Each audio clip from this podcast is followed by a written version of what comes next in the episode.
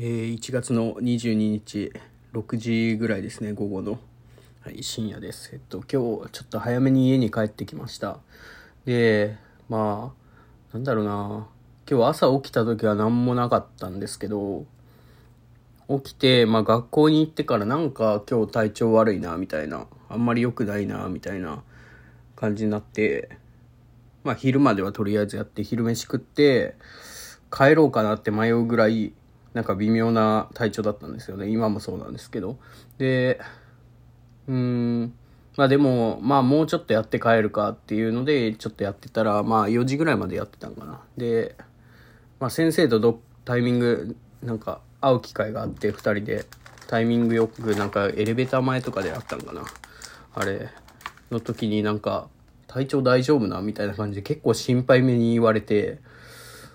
まあ多分大丈夫だと思って来てるんですけど、みたいな言ったら、まあ、なんかまあ、なんだろうな、そんな無理せんで、みたいな感じで言われたんで、じゃあまあ今日は一回帰るかと思って、で、帰る時になんか、なんだろうな、鏡見たんですよ。あのエレベーターに鏡があって、そこで鏡見た時に自分の顔が、あの、なんだろうな、あのもう病人の顔してるんですよね、してて、あ、これはダメだと思って帰ってきたんですけど、うん。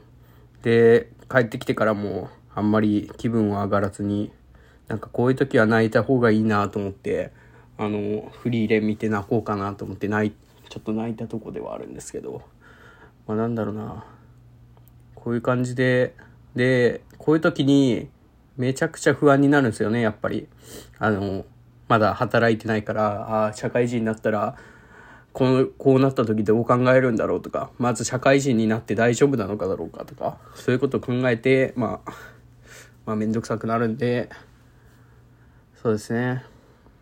っていうので、ここでちょっと、その流れを切りたいなと思って今撮ってますね。はい。っていう感じで、まあ、今日は、ゆっくりして、明日も、えっ、ー、と、何時ぐらいかな ?3 時ぐらいまでは別に用事はないんで、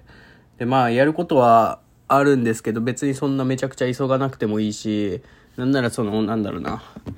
まあ、修論とかって大体先生からのフィードバックをもらわないとできないことが多いんで、そこでと、止まってる感じがするんで、今。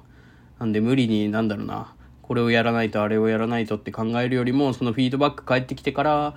考えてもいいのかなというふうに思ってます。っていう感じで、今日と、まあ明日の午前中はゆっくりしようかなと思います。はい、ということで。ありがとうございました。